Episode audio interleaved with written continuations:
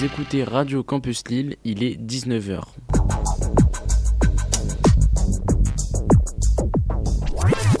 Radio Campus Lille en 106,6 MHz, une radio libre depuis 1969. L'écho des gnous, votre guide dans le monde libre. Sur Radio Campus 106.6, le libre n'est pas une jungle.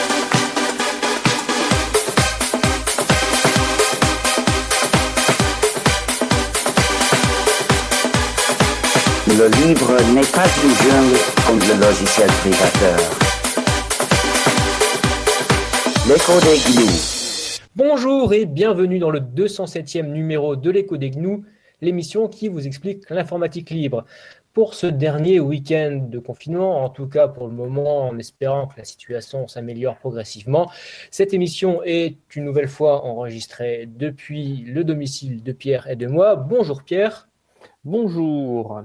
Alexandre. Un gros changement, je pense qu'il faudra qu'on fasse des making-of parce que vous ratez le jingle à la bouche d'Alexandre. Le pire, c'est qu'il est enregistré. Il y a de la valeur. Voilà, il est enregistré, donc on pourra faire un, un faisant d'eux qui sera mémorable. Le bêtisier, c'est clair. En plus, effectivement, on a tous les, on a tous les rushs. J'espère que vous vous portez tous bien, hein, tous prêts à reprendre éventuellement le travail autrement quand travail lundi, même si ça reste l'option qui reste privilégiée euh, par nos autorités. En attendant, on va toujours parler du sujet euh, tristement à la mode, l'application Covid, donc la nécessité donc de trouver des solutions pour éviter euh, un regain de contamination une fois que les gens commenceront à sortir un petit peu plus. Dans un premier temps, les autorités ont voulu mettre en préalable à la fin du confinement, ou plutôt au début du, déconfinement, la mise à disposition d'une application nommée Stop Covid, qui en réalité ne stoppe pas du tout le coronavirus, mais qui est une application de traçage, à tel point que dans un premier temps, le gouvernement a voulu lier le vote sur le plan de déconfinement et l'obligation, ou plutôt la mise en place de cette application. Heureusement, ça ne s'est pas fait. Mais le gouvernement ne baisse pas les bras sur cette application et s'il n'est pas préalable à la date du 11 mai, ils veulent donc pour le moment le lancer le 2 juin. Donc c'est euh, le secrétaire d'État au numérique Cédric O qui l'a annoncé. Donc ils n'ont pas utilisé la solution proposée par euh, Google et Apple, contrairement à l'Allemagne et au Royaume-Uni notamment. Tout à fait. Donc euh, on en a parlé un petit peu la semaine dernière. Il y a un protocole qui a été conçu par euh, des laboratoires, euh, des laboratoires et des, chercheurs français, des, personnes euh, intelligentes, on va dire, qui ont, réfléchi aux problèmes de vie privée et, autres dans, ce problème de traçage pour essayer de faire que ben, on n'est pas une entité tierce qui puisse savoir tout ce qui se passe, qu'on ait essayer de respecter un minimum la vie privée là-dedans. Euh, la CNIL n'est pas contre l'application elle-même, on en reparlera juste après. Donc, c'est assez respectueux de la vie privée. Le problème, c'est que ce n'est pas possible de l'implémenter sur les iPhones. Parce que Apple, euh, historiquement, Apple ouvrait largement le Bluetooth euh, sur ses téléphones. Ce n'est plus le cas depuis plusieurs années. Donc, du coup, il faudrait, montrer, il faudrait avoir l'accord d'Apple et montrer patte blanche auprès d'Apple directement pour pouvoir faire ce développement. Et Apple a dit non. Apple a dit. que le gouvernement français a euh, eu quand même comme ambition de faire céder Apple sur ce point C'est une ambition forte, on va dire. Après, ils ont la, solution qui a été euh, conçue respecte et semble respecter la vie privée et est plutôt pas mal. Mais voilà, c'est pas la solution d'Apple et de Google, donc euh, ils ont dit non et le gouvernement français peut rien faire là-dessus. Mais ils vont quand même s'acharner dans cette direction-là a priori. Donc c'est bon déjà c'est intéressant de savoir que tu tu peux pas développer la, solution logicielle que tu veux parce que euh, si Apple et Google ont décidé de développer les leurs, ben t'es coincé.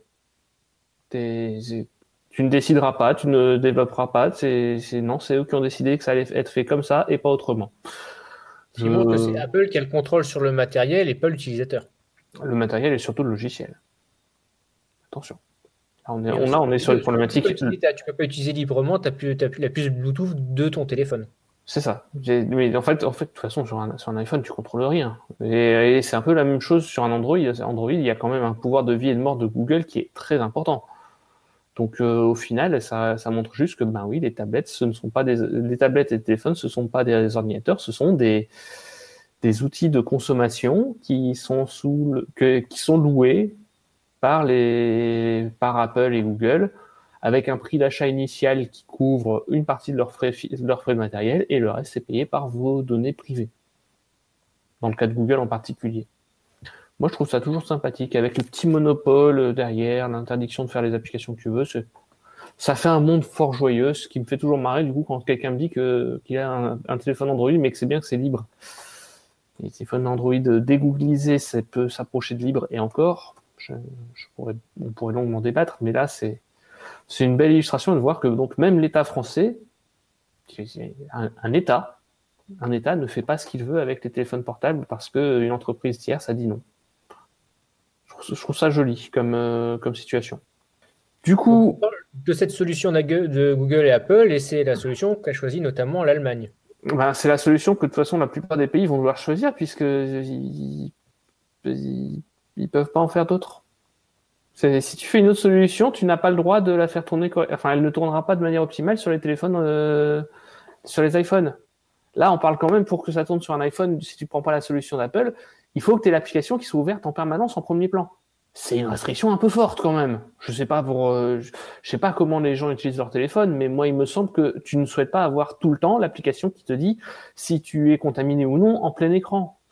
Tu, as tendance à vouloir utiliser ton téléphone pour d'autres choses notamment les gens qui sont dans les transports en commun, qui s'ennuient dans les transports en commun qui veulent lire des, livres euh, électroniques sur leur, sur leur téléphone ou écouter de la musique ou que sais-je, ça marche pas.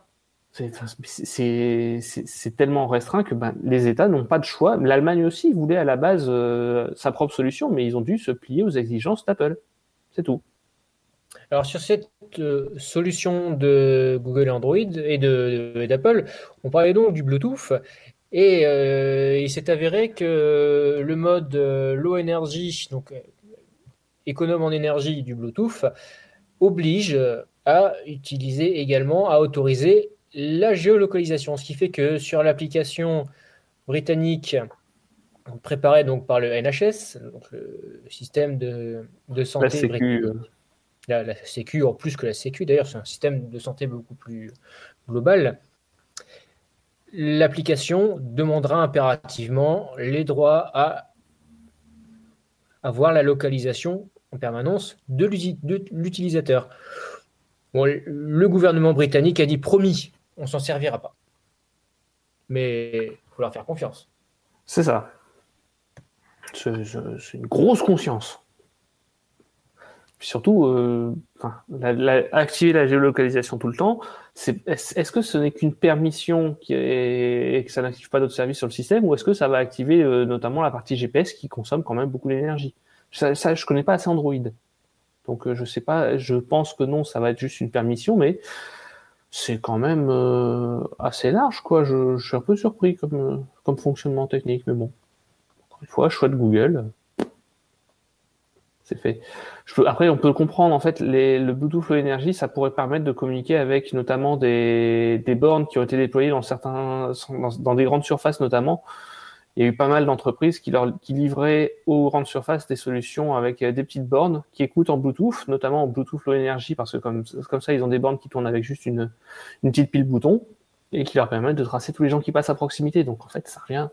D'envoyer des pubs aux gens qui possèdent des cartes de fidélité le dire.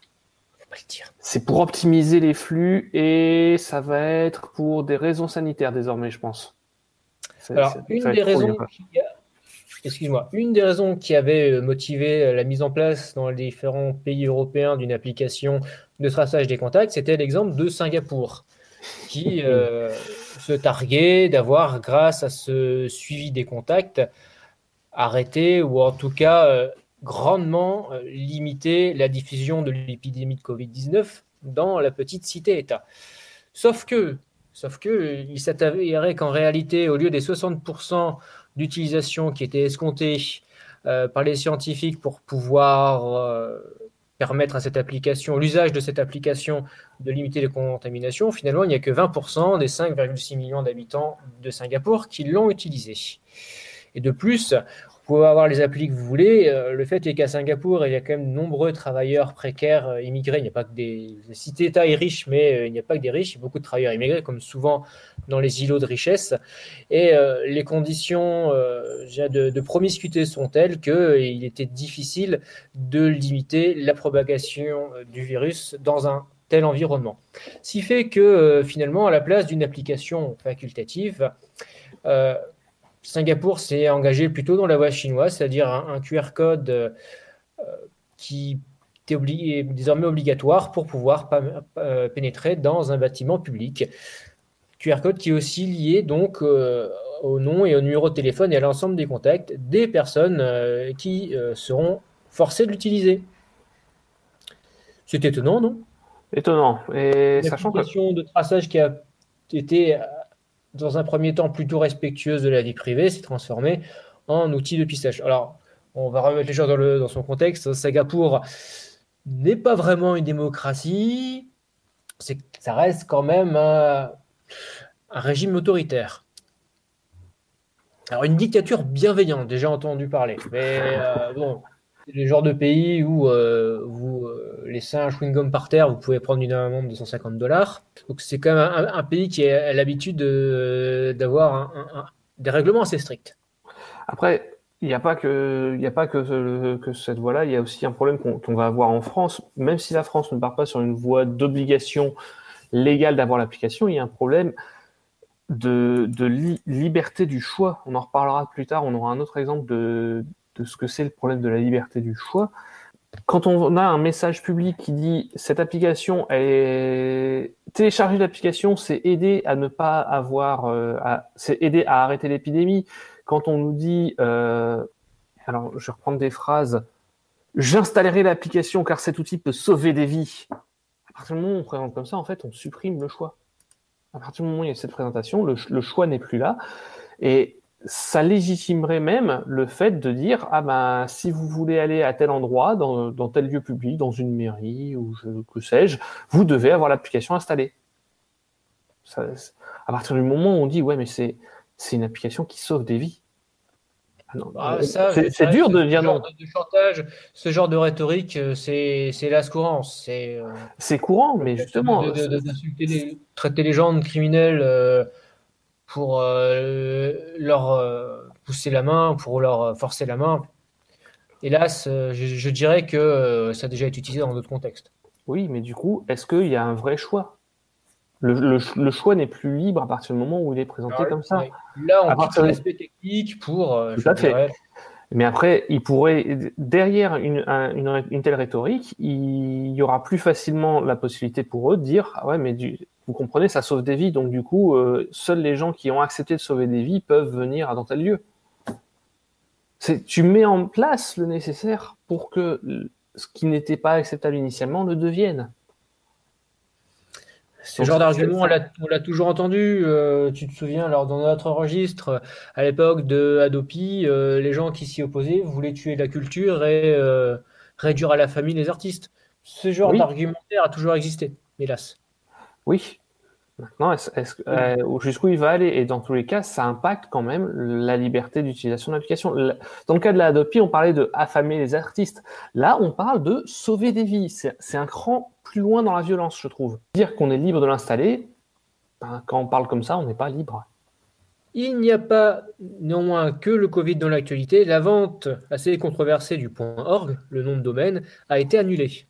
Tout à fait. Donc, petit rappel, hein, le point .org, euh, c'est un, c'est un TLD qui est destiné, enfin donc une extension de nom de domaine qui est destinée aux organismes à but non lucratif principalement. Donc, on y retrouve euh, pêle-mêle Wikipédia, Wikimedia, Mozilla, la plupart des distributions Linux, des sites comme LinuxFR, l'ONU et que sais-je. Et il y en a vraiment, il y a vraiment beaucoup de sites.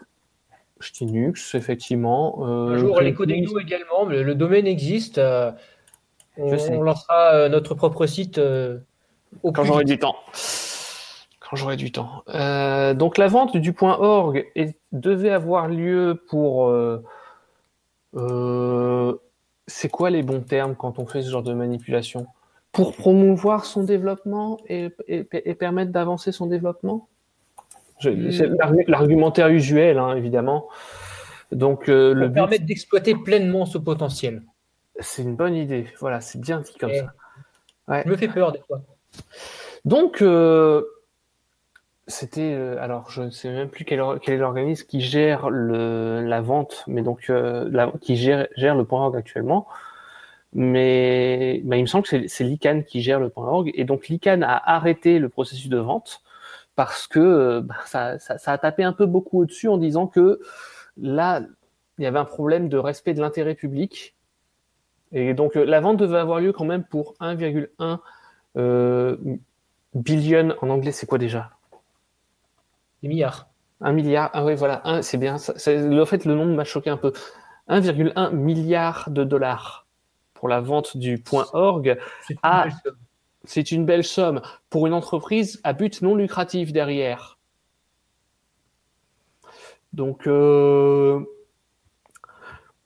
moi j'ai envie de dire, quand une entreprise achète quelque chose à 1,1 milliard, et que c'est un but non lucratif, faut s'attendre à ce que les prix derrière soient pas les mêmes. Un point org aujourd'hui, c'est quelques, euros. Par an, c'est, ça coûte rien quasiment. Parce que c'est un but non lucratif. D'où un petit problème, forcément. Donc euh, la vente a été annulée finalement, donc euh, heureusement. Je sais pas L'ICANN souhaite quand même ne plus avoir la gestion du point org a priori, mais ce sera vendu à normalement à un tiers un peu moins un peu moins disons attiré par les, par l'exploitation de un peu, moins mal intentionné. Voilà. Ouais, mal intentionné c'est le bon terme. Parce que là, fallait s'attendre du coup à ce que ce soit des sommes colossales qui soient demandées à, à, des, à associations, à des, à entreprises qui n'ont pas forcément les moyens. Pardon, à des entreprises, à des, enfin, des entreprises à but non lucratif qui n'ont pas les moyens. S'ils se mettaient à demander 10 000, 20 000 dollars par an à Mozilla, à Wikipédia, là, c'est eux pourraient peut-être payer, et encore, j'en suis pas sûr, des sites comme LinuxFR ou, ou Linux, ça serait impossible. Même si euh, nous sommes ingénieurs, on n'est pas non plus euh, on n'est pas non plus multimillionnaire. Il faut pas déconner. Un, nom de domaine, ça ne doit pas coûter ce prix-là. Quand ça coûte ce prix-là, c'est que c'est qu'il y a une volonté de créer de la rareté et une volonté de de, marketing derrière, avoir un nom qui, qui sonne bien avec l'extension. il, y a il y a quoi comme nom de domaine qui coûte une blinde? Là je, là, je suis en train de regarder une liste de nom de domaine. Point cars. Voilà, mais c'est parce que ça fait classe. Voilà, un constructeur de voitures. C'est pas forcément les plus usités parce qu'au final, euh, les grandes marques de voitures, c'est des points FR, des points, des points com, enfin, points FR pour les françaises, ah oui, parce... des points. Euh, parce que ça coûte trop cher. Et ça n'a pas de sens. Ça coûte trop cher. Si, si c'est cher mais que tu le vends pas, c'est stupide. Bon, après, c'est des stratégies commerciales. On va vous parler cookies. Alors, je sais que la cuisine est revenue à la mode avec le confinement, mais euh, quand on vous parle cookies, c'est pas pour vous mettre l'eau à la bouche en général pour euh, des raisons un petit peu moins joyeuses. Les murs de validation de cookies et le diffusion de la page ne sont pas des méthodes pour valider des cookies dans le RGPD. En gros, euh, le fait euh, de continuer la lecture malgré un avertissement sur les cookies, ça ne vaut pas accord. N'est-ce pas Pierre? Tout à fait. Donc ça, c'est la partie défilement de la page. Et le premier point, ça rejoint la discussion concernant l'application Stop Covid, justement. Le, lorsque une page affiche, lorsque, vous chargez une page web et qu'elle affiche en grand au milieu, vous empêchant l'accès au contenu de la page, un message disant cliquez ici pour accepter les cookies et accéder au contenu, le consentement n'est pas valide parce que il y a une, une pression qui est effectuée et donc le, consentement n'est plus considéré comme euh, acquis parce que il a été contraint. C'est ce que dit donc l'European Data Protection Board, donc l'équivalent de, de la au niveau européen. Et donc, ça va faire encore un peu de ménage sur beaucoup de sites. Il y a encore beaucoup de sites, hélas, qui affichent en grand des trucs qui bloquent tout le contenu en disant Eh, si vous voulez naviguer sur ce site, acceptez nos cookies. Ben, ça va faire euh, tous ces sites qui, je l'espère, devront un peu se calmer. Donc c'est une excellente nouvelle pour une fois encore euh, sur la vie privée. J'avoue que le RGPD fait que j'ai, je, pense beaucoup de bien maintenant de, de de l'EDPD, donc de l'équivalent de la CNIL au niveau européen. Ça fait du bien d'avoir Et- enfin un organisme qui nous défend. La Quadrature du Net a attaqué en justice euh, les drones de la préfecture de police de Paris. Alors pas tant les drones que euh, l'utilisation potentielle qui peut en être fait, Pierre. Tout à fait. Donc euh, la préfecture de police utilise des drones. Donc euh, ça a été révélé par Mediapart, euh, notamment le 25 avril. La préfecture de police utilise des drones munis de haut-parleurs pour surveiller la population et faire appliquer des mesures de Paris confinement. d'ailleurs. Nous sommes une émission lilloise et à Lille également, hein, la police s'est vantée de diffuser des messages, respecter le confinement à ceux qui étaient considérés potentiellement comme contrevenants. Ils ont fait ça par des drones aussi? Ils ont fait ça à Lille aussi. Ah, ça, je ne savais pas qu'il y en avait eu à Lille aussi. Et donc, le, problème, c'est que il n'y a, pas eu de déclaration auprès de la CNIL pour ces drones, pour l'usage de ces drones. Il y a des problèmes de respect de la, respect de la proportionnalité des, mesures mises en œuvre par rapport aux objectifs. Il y a, des problèmes de, de respect des libertés, puisque les drones peuvent surveiller des larges zones, parce qu'on ne parle pas du petit drone à 50 euros, hein, on parle de drones professionnels euh, avec une batterie plutôt correcte, et avec des bonnes caméras, etc. On parle d'un bon matos. Donc un drone peut surveiller des zones très larges pendant une durée assez importante et tout enregistrer et tout conserver. Donc le problème, c'est que euh, tout ça, toute cette, collecte initiale, même si ils, ils promettent de ne pas la conserver dans le temps, cette collecte initiale n'est pas requise par l'objectif ciblé et donc n'est pas justifiée, n'est pas et, n'est pas légal. administratif de Paris a rejeté la requête. Ce sera donc euh, traité devant le Conseil d'État. Voilà.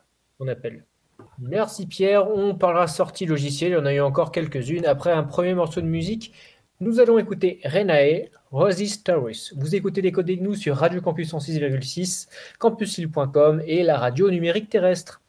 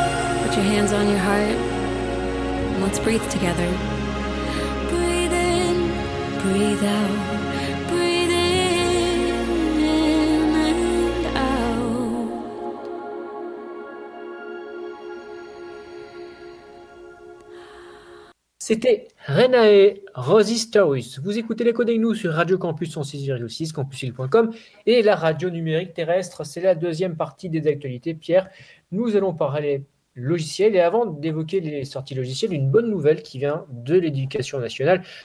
Vous savez, au début du confinement, euh, l'éducation nationale était prise au dépourvu quant à sa capacité à assurer des services numériques pour tous les élèves. A euh, commencé à vouloir compter sur les services de l'association Framasoft qui fournit euh, des services en logiciel libre, qui surtout fournit des solutions non pas forcément à utiliser sur leur serveur, même s'ils le, il le proposent pour pouvoir tester ces solutions, mais c'est dans le but que les collectivités, les associations, les entreprises se l'approprient et l'installent sur leur propre serveur. Suite à ça, Framasoft a dit un peu avec regret que euh, le personnel et les élèves de l'éducation nationale, en tout cas dans le cadre de euh, leur mission d'éducation, n'étaient pas forcément les bienvenus parce qu'ils bah, ne pouvaient pas supporter euh, toute cette charge. Ce qui s'est passé, c'est que du coup, euh, du fait de l'incapacité des euh, serveurs de l'éducation nationale à assurer la charge, ils se sont tournés pour beaucoup vers les services de Google, de Facebook, via WhatsApp, donc vers des services non seulement privateurs, mais euh, peu respectueux de la vie privée.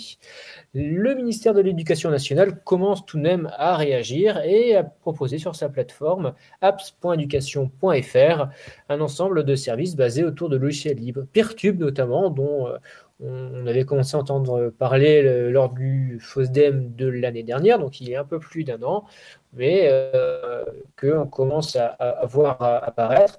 Les webconférences euh, via euh, hein, qu'on utilise via nous les serveurs de Framasoft. Par contre, ils préviennent que ce sont les infrastructures de Scaleway, donc pas les infrastructures internes de l'éducation nationale, et qu'il faut éviter d'être à plus de 10 personnes sur ces euh, services. Donc, c'est fait dans un contexte de nécessité. Donc, je rappelle, c'est apps a 2ps.education.fr. Ces services sont pour le moment euh, proposés, commencent à être mis en place.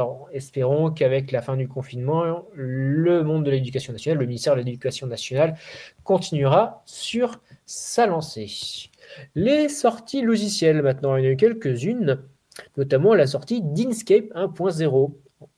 Le logiciel existe depuis 17 ans et ils viennent de passer à la version 1.0, bon, ce qui est assez courant dans le monde des logiciels libres. Inkscape, qui est donc un logiciel de dessin vectoriel, qui vient de sortir sa nouvelle version.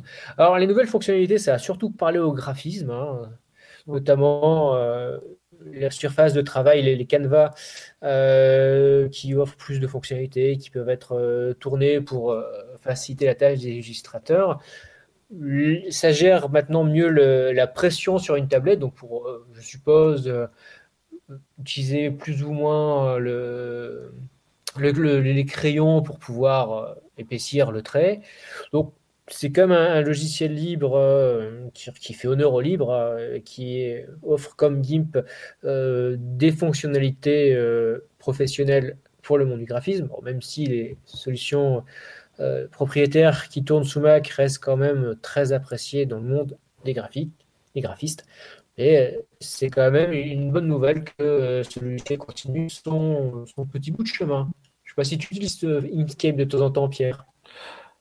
Tu m'as déjà vu dessiner? Alors, euh, Voilà. ne sait-on jamais. euh, Voilà. C'est vrai qu'on n'est pas, on pas très graphique, Pierre et moi. Non, moi je sais pas faire. Donc euh, en fait non, moi, je- moi Inkscape, euh, l'usage que j'en ai, c'est uniquement pour modifier des fichiers SVG. euh, quand je fais du développement, ça, a très peu d'importance. Mais en tout cas, moi j'aime bien les logiciels qui prennent leur temps avant de dire c'est bon, on a, on a terminé le travail, on a fait ce qu'on qu'on comptait faire. On, a atteint un, palier important. C'est, ça fait du bien de ne pas voir tout le monde faire la course au numéro de version comme ce qu'on a en ce moment avec Chrome et Firefox notamment. Alors, Je- parlons je- course au numéro de version Firefox 76. Alors, à chaque émission, on vous, vous annonce une nouvelle version de Firefox avec une fonctionnalité assez intéressante en expérimental. Donc, qui n'est pas encore, c'est une option, on va dire, cachée. Il faut aller euh, dans le de config et aller paramétrer dom.security.https underscore underscore mode. Vous chercherez un petit peu hein, si vous n'avez pas tout, euh, tout entendu du premier coup.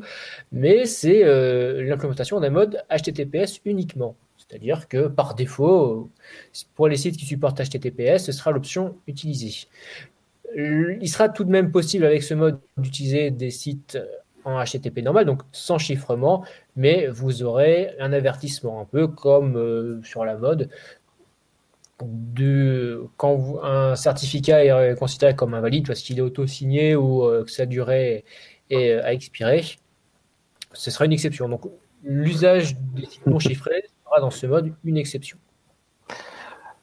Alors pour les plus vieux, ça, peut faire rire parce que moi je me souviens très bien, pour en avoir relancé un il n'y a pas si longtemps que ça, sur les vieux Firefox, genre le Firefox 1.0, etc., les, vieux navigateurs web de l'époque, lorsqu'on allait sur une page web en HTTPS, on avait un avertissement pour dire qu'on rentrait sur des pages sécurisées. Je, trouve l'inversion de logique, de la logique, euh, bon là ça fait combien d'années maintenant? Ça fait 15 ans? Depuis, euh, depuis cette époque-là. Donc je trouve qu'en 15 ans, la logique, c'est assez amusant à observer. Et qui est plutôt une bonne. euh, Ah, une- oui. pour, le, pour le coup, c'est quand même, je dirais, une, on est sur une bonne pente. Ça dépend de quel aspect tu considères. Si tu considères l'aspect vie privée, effectivement, on est sur une très bonne pente. Si tu considères d'autres aspects, si tu considères le point de vue euh, d'un coût, coût euh, énergétique du HTTPS, par exemple, on n'est pas sur une si bonne pente que ça, parce que le HTTPS, c'est plus cher à mettre en place que le, que le HTTP, vu que tu as du chiffrement à gérer. C'est aussi plus compliqué, mais Puissance de calcul, donc plus de consommation électrique. Tout à fait. Et si on prend le cas, mettons, d'un établissement scolaire, alors dans les, dans les établissements scolaires, il y a deux usages du HTTP, il y en a, enfin deux usages du proxy, il y en a un que j'aime moyen et il y en a un que, que- qui me semble normal. Un, un établissement scolaire qui a une connexion Internet un peu limitée, mettons un établissement scolaire euh, dans le Cantal ou je ne sais où, euh, dans, la, diagonale du vide en France, avec un proxy, il peut s'amuser à mettre en cache et dire euh, bon ben là cette page cette page là a été vue déjà par quelqu'un d'autre, j'ai pas besoin d'aller la rechercher sur internet. Quand t'as pas beaucoup de bandes passantes, c'est important ce genre d'optimisation. Et en HTTPS, tu peux pas le faire. Donc oui et non quoi du coup pour le, la- le HTTPS a des gros avantages, mais il y a y un prix à payer. C'est plus de bandes passantes consommées globalement et c'est plus de processeurs. On continue avec les sorties, avec la sortie de KD en live. Pierre, toi qui aimes beaucoup KD. KD en live, ah ouais, c'est la première fois que je, je... KD en live. KD en live? Non mais KD en live, ça sonne KD en bien. live, monsieur. Oui, monsieur, nous sommes une émission française, monsieur. Nous parlons français ici. D'accord, ok, je... on va accepter. KD en live, tu vois, ça sonnait bien aussi. Non, mais ouais, ouais ça, ça sonne bien, j'accorde. Donc, du coup, KDN Live, c'est l'un des plus gros logiciels de montage vidéo en libre qui tourne sous Linux. Il y en a, il y en a quelques-uns d'autres qui existent, mais celui-ci a quand même pas mal de fonctionnalités.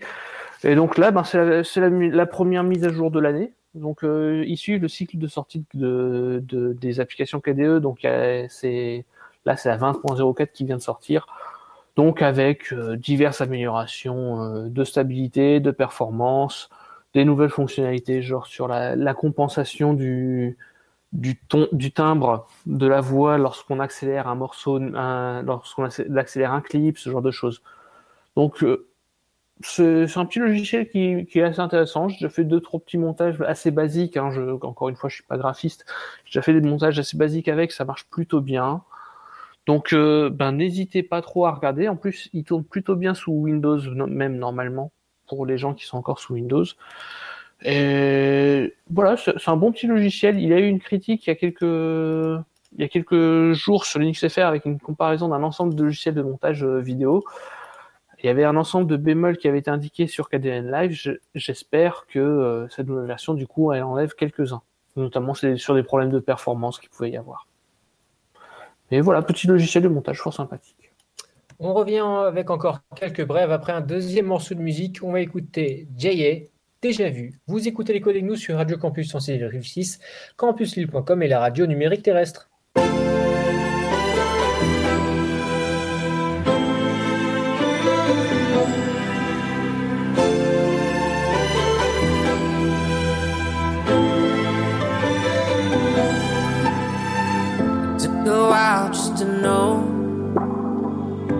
Dark secret to happiness.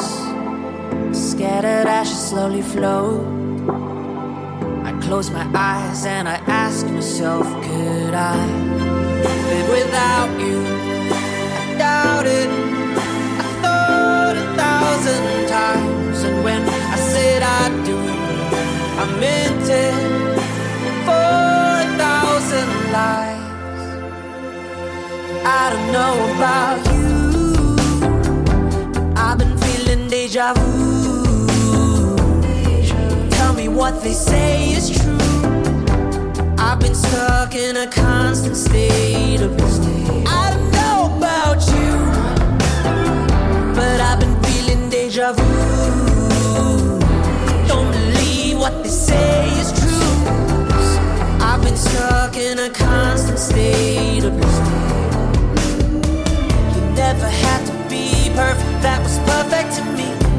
your heart to grow, and in a split second it broke. Help me numb the pain that was running through my veins.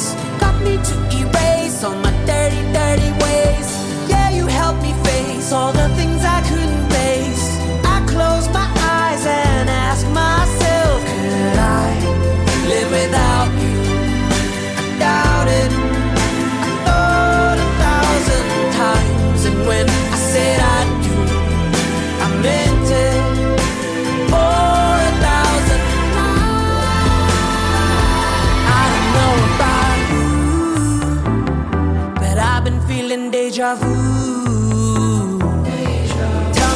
they say is true. I've been stuck in a constant state of I don't know about you, but I've been feeling deja vu. Don't believe what they say is true. Somehow I know I'm gonna be with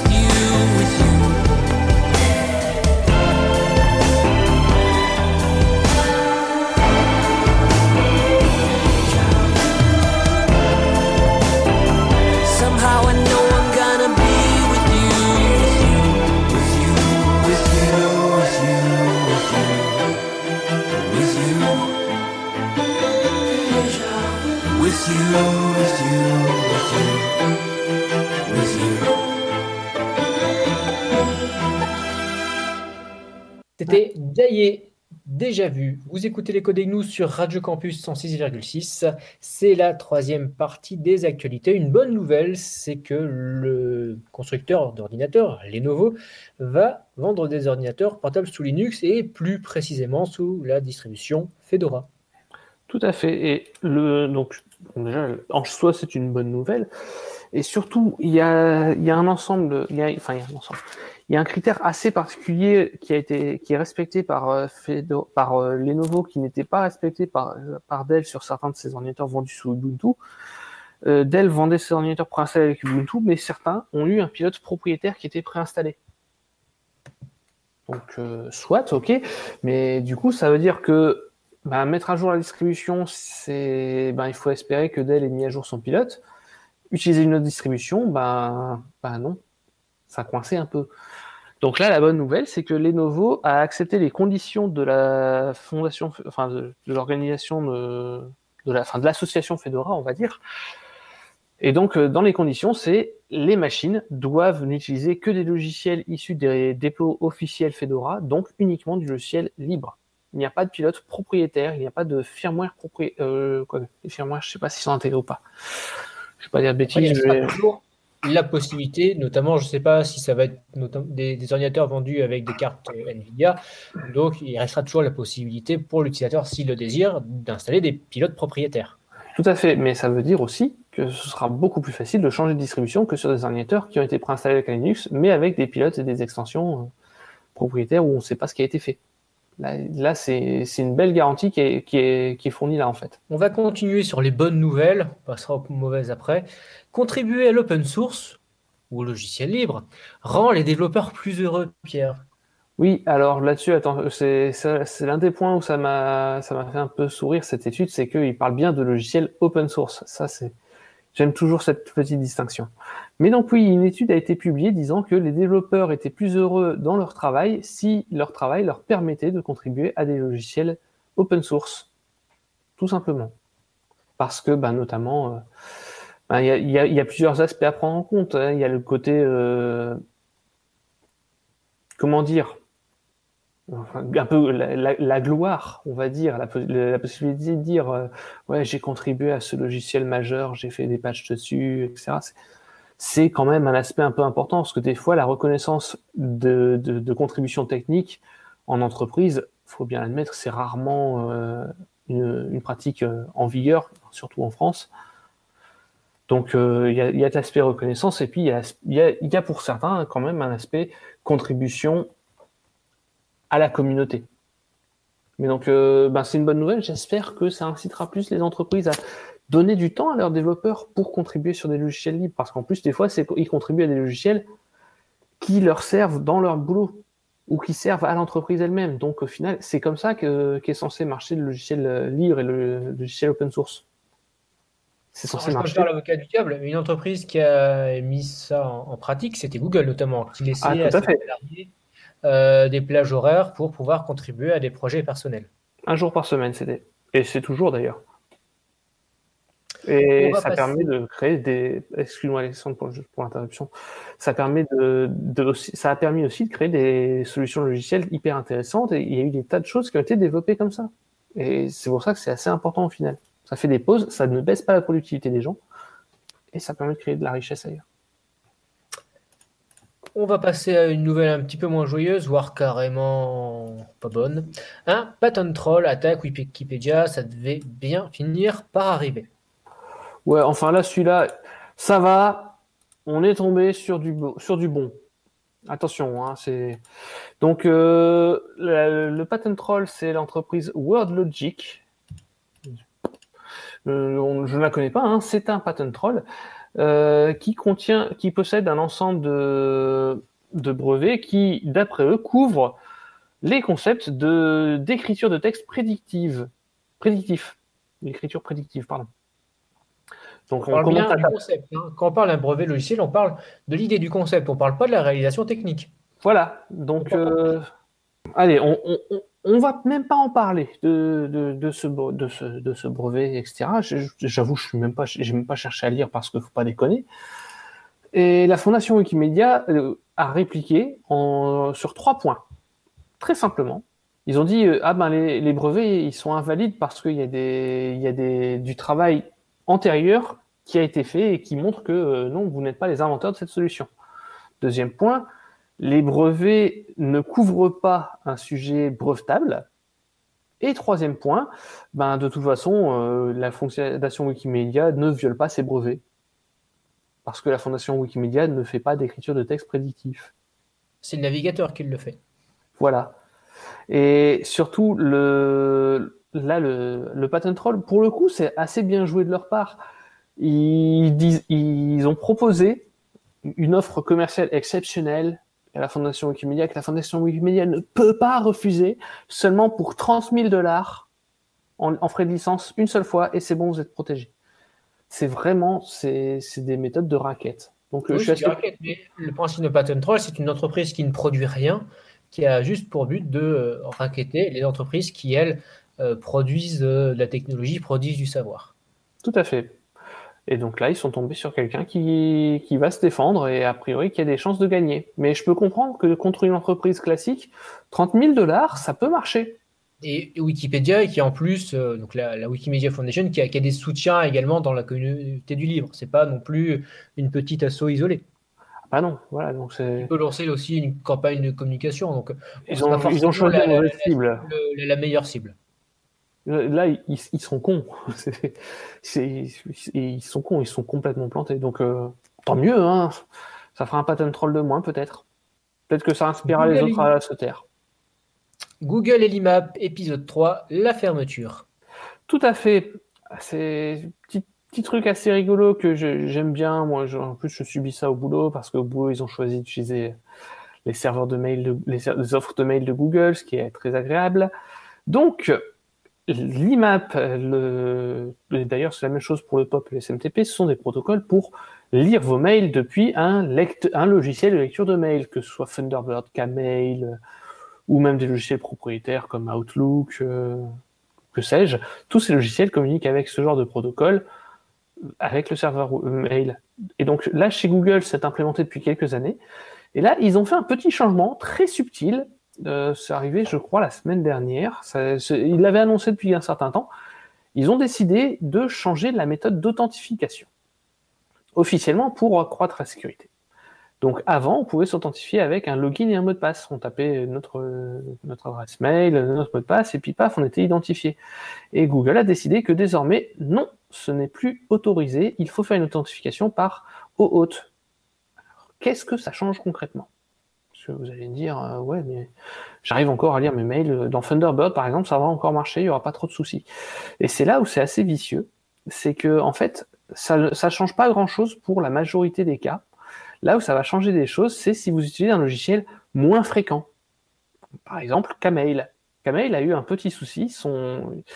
Ils, ils se sont, en fait, en OAuth, Google doit accepter les applications qui se connectent au serveur de mail. Et donc ça change tout. Donc il y a une Et- liste limitative d'applications qui ont le droit d'accéder au serveur euh, IMAP de Google. C'est ça. Et il y a eu un petit problème, Kmail s'est fait révoquer son accès. Donc les comptes qui étaient déjà enregistrés, ils peuvent encore fonctionner. Les comptes qui, qui, qui quand on essaye là aujourd'hui d'ajouter un compte euh, Google Mail dans Kmail, il me semble que ça ne marche toujours pas parce que Google n'a toujours pas redonné accès. Et ils sont clairement pas pressés puisque ça fait six mois que ça dure. Et donc là, maintenant, officiellement, ils ont fermé tous les autres accès. Bisous. Donc moi, je, trouve- je trouve ça fort voilà. sympathique l'ouverture à la Google. C'est ça, c'est quand on dépend euh, d'un service, ces genres de contrariétés qui peuvent arriver. Tout de suite, la déguicalisation après un troisième morceau de musique. Nous allons écouter Alfonso Lugo, le titre éponyme. Vous écoutez les Blues sur Radio Campus 106,6.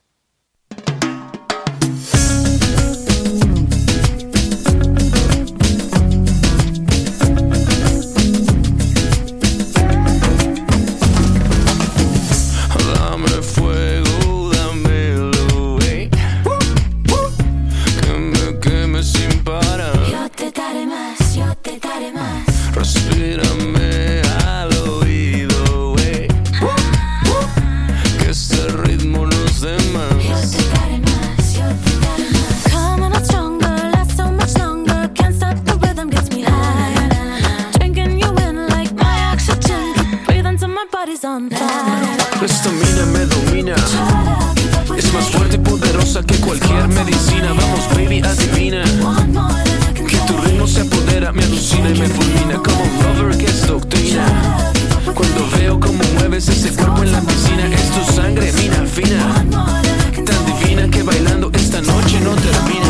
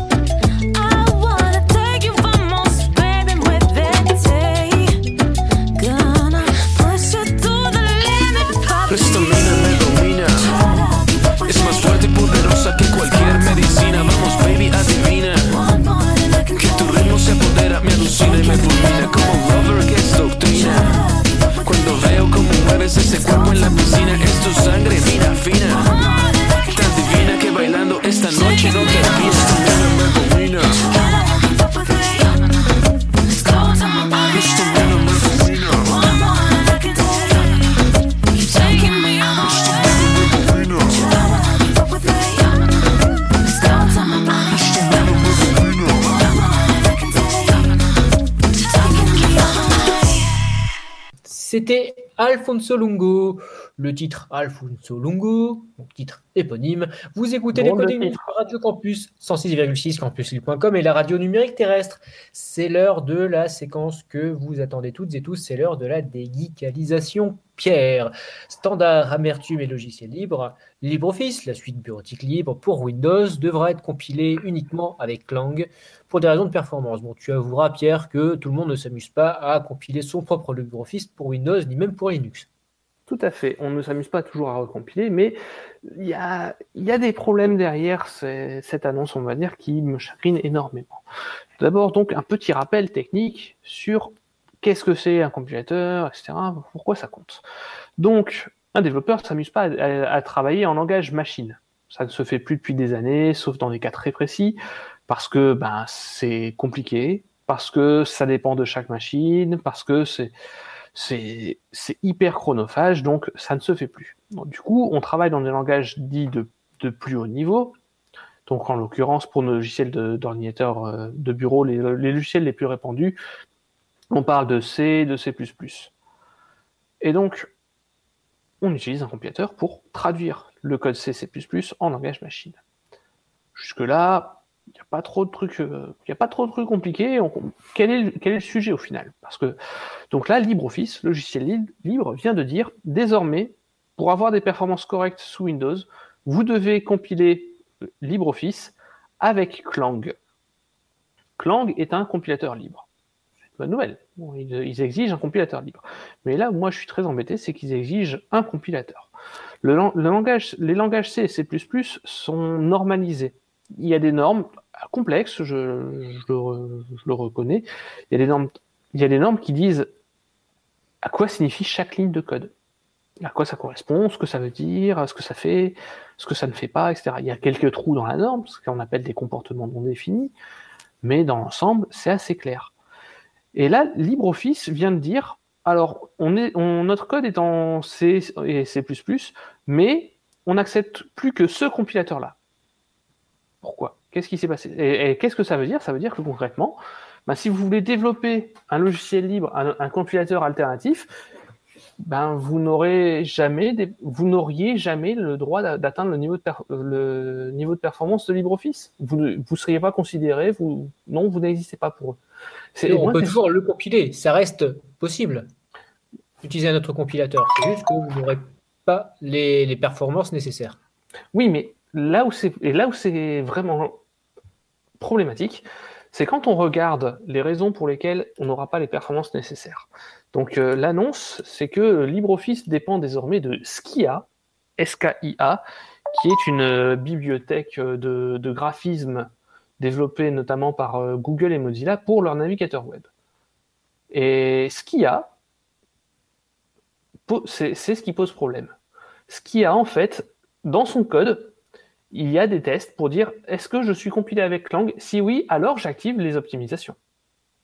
Et ça, ça, me pose problème.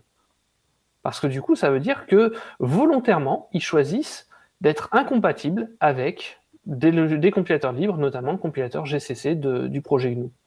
Et ça, ça, ça, me gêne énormément, en plus de la part d'un logiciel libre. Mais là, encore une fois, c'est pas en fait un vrai logiciel libre, puisque c'est un logiciel, c'est un logiciel en fait open source. C'est un logiciel dont le développement est maîtrisé par Google. Google a fait le choix de fermer et de n'utiliser que Clang, grand bien leur face, mais du coup, ben, tous les autres logiciels libres derrière qui souhaitent utiliser ce même composant se retrouvent coincés avec le même problème. C'est de dire, si on veut avoir des performances, on ne peut être compatible qu'avec Clang, qu'avec LLVM, mais pas pour de vraies ra- bonnes raisons, uniquement parce que c'est Google qui a décidé. Il y a littéralement dans le code de Skia en fait des tests pour dire est-ce que je suis en train de le compiler avec Clang Oui. Ah, alors j'active les optimisations. Ça, ça, me pose problème. Et en fait, ça me fait aussi penser beaucoup à ce qui se passe avec les navigateurs web. On est censé avoir des normes qui défendent l'Internet, qui disent euh, si le navigateur web, euh, pour savoir si le navigateur web implémente la fonctionnalité Toto, il faut regarder si, euh, la fonctionnalité, si la fonction truc renvoie Toto. Sauf que euh, la réalité, c'est ce, qui a fait que Microsoft a arrêté le développement de son navigateur Edge. La réalité, c'est qu'il y a beaucoup de sites qui disent est-ce que je suis sur Chrome version euh, 72 ou supérieure? Oui, alors j'active la fonctionnalité. ça me gêne que des logiciels libres se bloquent les uns les autres, du coup. Parce que là, on a l'impression de revenir au temps de la domination d'Internet Explorer. Alors, dans le cas du web, c'est exactement ça.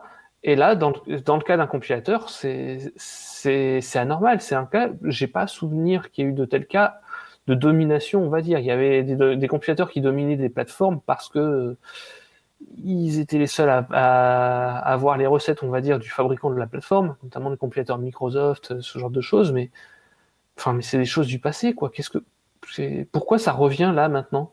Qu'est- Qu'est-ce qui s'est passé? Et ça, Alors, ça me gêne beaucoup. Excuse-moi Pierre, mais pour ce qui est des langages interprétés, tu vas pas exécuter un script Python avec autre chose que le logiciel officiel Python? Ben si, pipi. Pareil avec Perl. Pipi. Justement, c'est dans le cas de Python, il y a des, des, des alternatives. Il y a MicroPython pour l'embarquer, bon là c'est un cas très spécifique. Il y a PyPy qui est beaucoup plus performant, donc pour des applications serveurs c'est très intéressant. Mais il n'y a pas de volonté normalement. De la, c'est, ça serait anormal de trouver un code qui dise est-ce que je suis en train de m'exécuter sur autre chose que le, l'interpréteur officiel? Oui, alors je refuse. Ça, n'aurait pas de sens. Pourquoi restreindre ar- arbitrairement? Et c'est, là tout le problème. Pourquoi ils vous ont mis arbitrairement, ils ont dit non, on n'accepte que ce logiciel-là? Alors c'est bien, le logiciel en question, il est libre. Mais c'est pas le, sujet en fait. C'est, juste pourquoi il y a un blocage là où il ne devrait pas y en avoir, là où il n'y en a pas besoin. Et voir des normalisé. s'engager dans cette voie, ça me gêne. Excuse-moi Pierre, c'est que le C normalisé ne l'est pour toi plus vraiment du coup. Ah bah, il n'y a, il y a plus de normalisation, il n'y a plus rien qui tient. À partir du moment où on commence à se dire, bon, bah, j'interdis les autres et puis de la merde, c'est bon, ils se débrouilleront. C'est c'est pas des méthodes.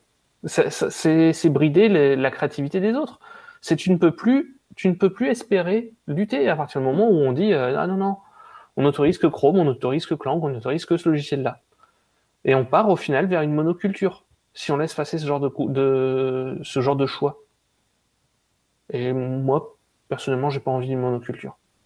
Merci Pierre pour cette dédicalisation. C'était le 207e numéro de l'écho des gnous, c'était la face A. Une émission une fois de plus confinée, mais je pense que même avec le début du déconfinement, les prochaines le seront encore. hein. Le studio ne sera ouvert que de manière très exceptionnelle. En tout cas, on est heureux de pouvoir continuer à être en lien avec vous euh, avec cette émission. Prenez tous bien soin de vous. La prochaine émission, donc, ce sera l'écho des gnous 208 face A, diffusé le dimanche 24 mai, probablement enregistré le 23, cette émission ayant été enregistrée le samedi 9 mai pour diffusion le dimanche 10 mai. Il ne me reste plus qu'à vous souhaiter une très bonne fin de week-end. Prenez soin de vous et de vos proches. Au revoir Pierre. Au revoir à tous. Salut Bye bye